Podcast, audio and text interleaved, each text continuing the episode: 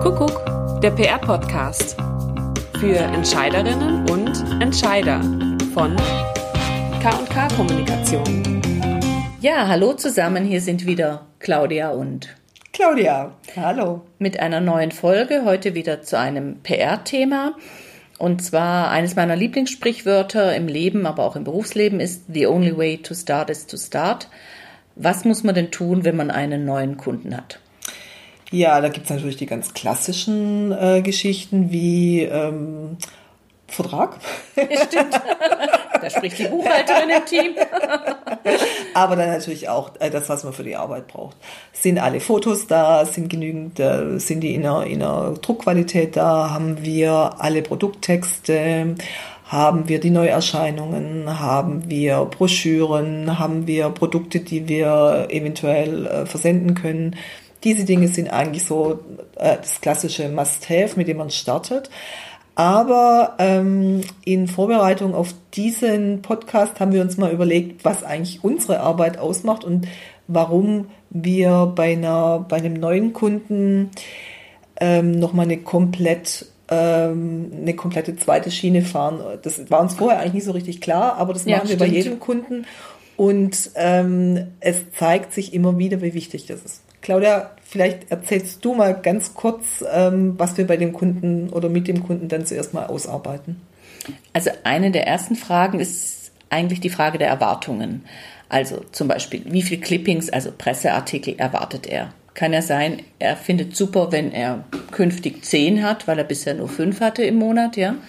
Äh, kann aber auch sein, er hat die Vorstellung von 50, wo man dann gleich sagen muss, also 50 ist ohne Werbebudget und die große Sensation äh, schwierig. Bisschen schwierig, ja, ja. das stimmt, ja. Oder was bringt, unser Coach Nicole Stange sagt ja immer gern, was bringt deine Augen zum Leuchten? Das gilt natürlich auch als Frage an die Kunden. Also wovon träumt er? Was sind die Visionen? Was ist das, was ihn richtig, richtig glücklich machen würde? Wobei wir festgestellt haben, äh, dass es da so eine, eine Idealvorstellung bei fast allen Kunden gibt, obwohl sie immer was am Anfang was anderes behaupten. Ähm, es gibt natürlich die absoluten Hochglanzzeitschriften, in die alle unsere Kunden gerne wollen. Ähm, ja, haben die, weil die Vogue, die L, die Madame. ja, weil sie da nämlich, ähm, äh, ich vermute, ähm, das sind Zeitschriften, die sie selber lesen oder die sie, die sie kennen und von denen sie ähm, ja einen guten Eindruck haben. Und da möchten sie gerne rein. Und was machen wir dann, Claudia? Wir sind böse. Genau, wir sagen dann, ja, wir erzählen dann zum Beispiel die Geschichte, wie ein Kunde von uns in der Vogue war und als Bezugsnummer war unsere Telefonnummer genannt. Wenn das die Freizeitwoche oder die Bild der Frau gemacht hätte damals, dann hätten wir echt ein Problem gehabt. Ähm, es hat ist eigentlich nicht so viel passiert, hat kaum jemand angerufen bei uns.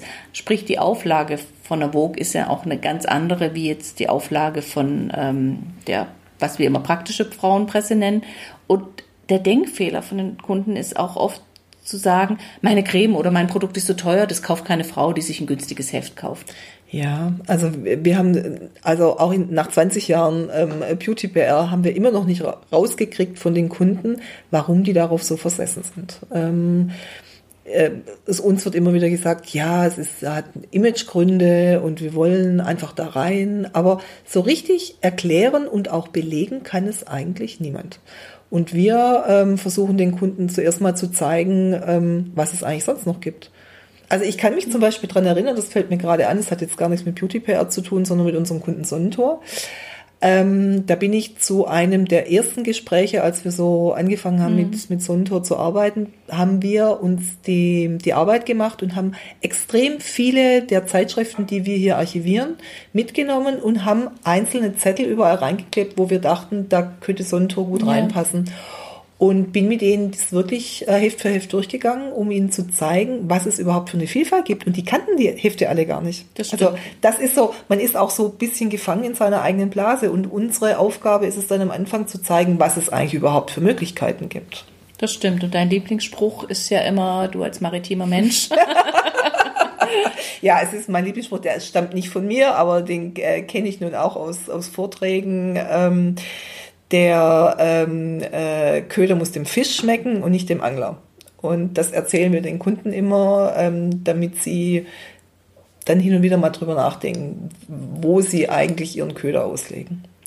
Und im Grunde muss man in unserer Rolle ganz viele Rollenwechsel vornehmen. Also zum erst gut akquirierst du einen Kunden, ja, und gewinnst ihn natürlich für dich. Ja.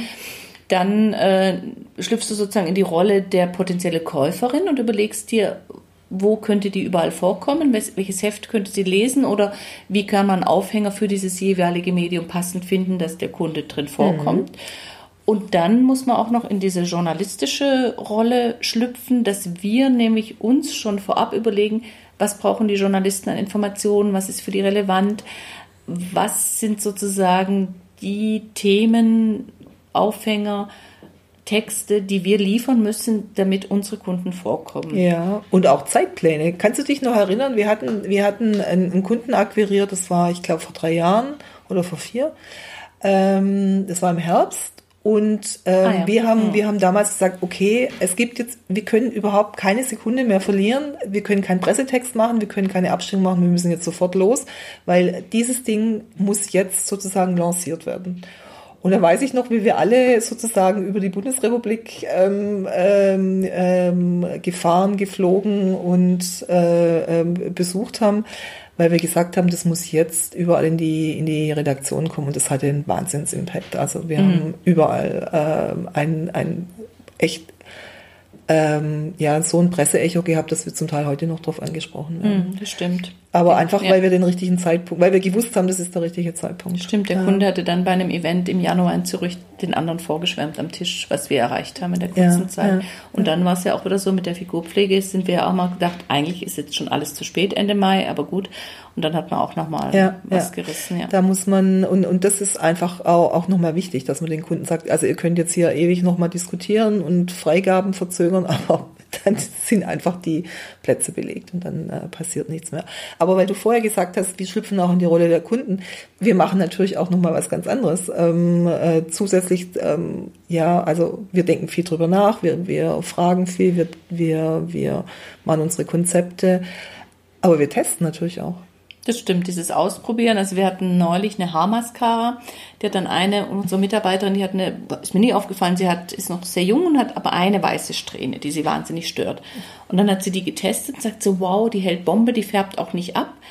Was aber auch andersrum für uns wieder ein ganz guter Hinweis war, dass man das auch nicht so einfach auf dem Handrücken swatcht und die Farben zeigt, weil das hält so tendenziell ja, wie Edding erstmal ja, vom Gefühl, ja. ja. Oder ähm ja, ich meine, ähm, wir hatten vor zwei Jahren ähm, eine, eine, Kommunikationsaufgabe in Österreich mit einer mit einer sehr äh, hochpreisigen ähm, Anti-Aging-Marke. Und da war es natürlich fantastisch. Das erste, du hast es mitgebracht aus Zürich, das weiß ja. ich noch. Und ähm, wir haben angefangen zu probieren. Da gab es diese Pads, diese, diese wirklich also auch Healing Pads, grob gesagt. Die, die ja. ich auch heute mhm. noch wirklich für, für outstanding halte. Da haben wir uns erstmal hingestellt und haben alles ausprobiert. Gell? Ja. haben das, haben hier auch im, so im, jeder, jeder in der Agentur nimmt sich dann das, was er, was er gerne ausprobieren will und bringt dann Feedback, so dass wir nachher sagen können, ey, das hat uns gut gefallen. Weil, ähm, darf ja nicht vergessen, wir kennen viele Beauty-Journalisten, wir leben im Grunde in dieser ja, Blase ist jetzt das falsche Wort, aber wir kennen die ganzen Trends, wir lesen ja wahnsinnig viel. Ähm, wir können auch einschätzen, was ist jetzt ungewöhnlich oder was ist derzeitiger Trend oder was ist etwas, was bis jetzt noch gar nicht da war. Das, auch das gibt's ja hin und wieder. Und deshalb ist es auch so wichtig, dass wir die Dinge ausprobieren können. Das stimmt, es hatte auch eine andere natürlich Glaubwürdigkeit. Ich fand es jetzt auch süß, dass uns einige Journalisten, aber auch sonst Leute aus dem Umfeld gespiegelt haben auf unser Magazin hin 20 Jahre K&K, da hat ja jeder Teammitglied vorgestellt, seine drei Lieblingsprodukte.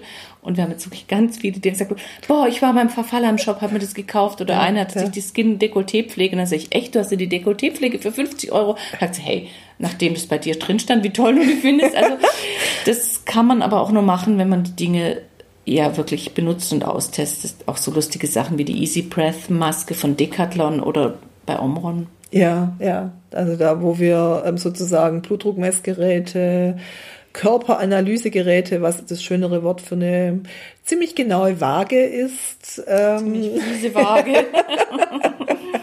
ähm, probieren wir immer alles aus. Weil es geht ja auch nicht nur darum, dass man sagen kann, man hat es ausprobiert, sondern ist es auch wirklich in der Anwendung so praktisch, ähm, wie äh, die Kunden einem das erzählen? Oder gibt es da eventuell doch noch irgendwelche Fallstricke?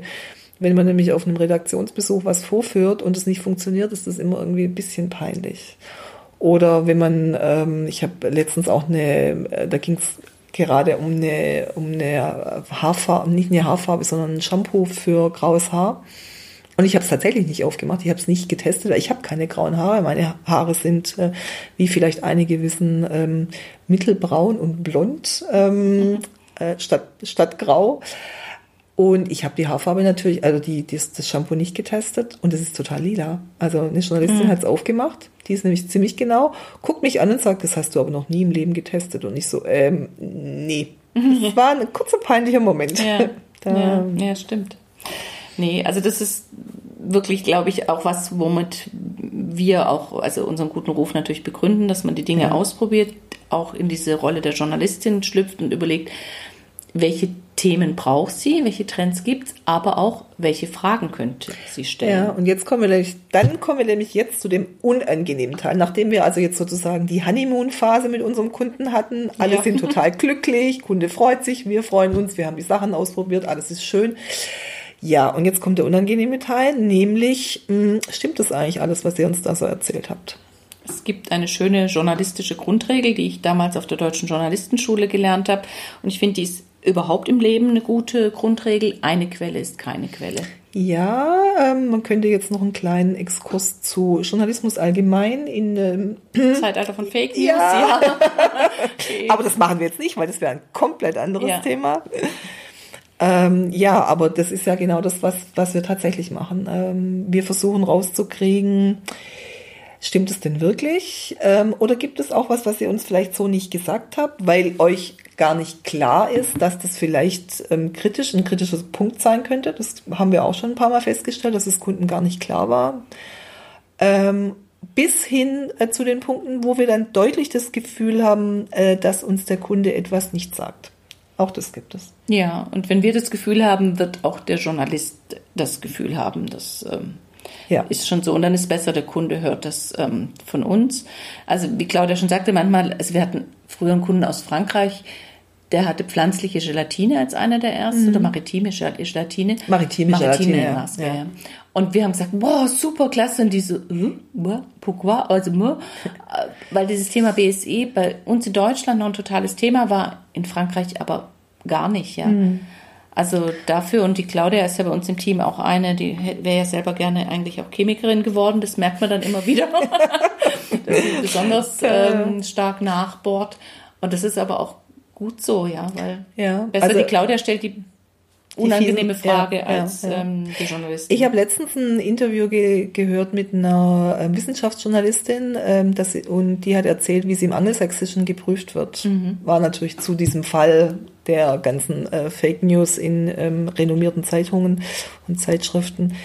Und sie sagt, äh, da wird ihr sozusagen gar nichts getraut. Also da mhm. wird alles nachgeprüft und im Grunde genommen machen wir das auch. Wir prüfen die Fakten nach und googeln mal so ein bisschen und schauen mal, stimmt es eigentlich? Und hm, Gibt es denn da vielleicht noch Wettbewerber? Dann ist es ja auch nochmal so ein Ding, ähm, so dass man das Ganze auch besser einordnen kann. Denn je besser wir es einordnen können, umso besser können wir es auch ähm, in Anführungszeichen verkaufen.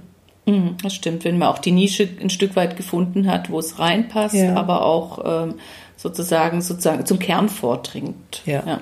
Und es nützt halt nichts, wenn ich einen Journalisten anrufe und sage, hey, das ist so eine tolle Marke, das ist ja so ein super Produkt. Sensationell. Sensation, Revolution. Ja. das ist ja.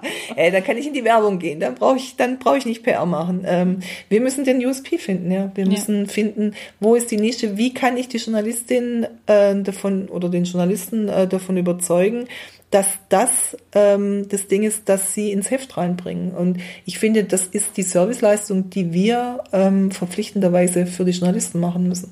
Das stimmt. Das hatten wir ja schon mal gesagt. Wir sind im Grunde natürlich so das Scharnier zwischen Journalist und Kunde, sind beide irgendwo mhm. Kunden, ja. Und ja. natürlich ist unser Kunde König, aber wie die Historikerin weiß. die besten Kunden, äh, die besten Könige, in dem Fall unsere Kunden, haben natürlich auch die besten Berater. Das ist ganz klar. Ja. Genau, die sie dann davor bewahren. ja, ähm, können, zu werden. wir, können, wir können sie nicht immer davor bewahren, aber wir, wir können ihnen tatsächlich helfen, das Beste aus, aus, äh, aus den Möglichkeiten, die sie haben, äh, zu machen. Und ähm, ich denke, das macht eine gute Agentur oder einen guten Berater aus, dass er ähm, die Erwartungen äh, des Kunden mitnimmt, sie mit der Realität abgleicht und dann versucht, diese Vision äh, umzusetzen. Ja, das war jetzt ein schönes Schlusswort. Ja. Gut, dann bis zum nächsten Mal. ja, bis zum nächsten Mal. Tschüss.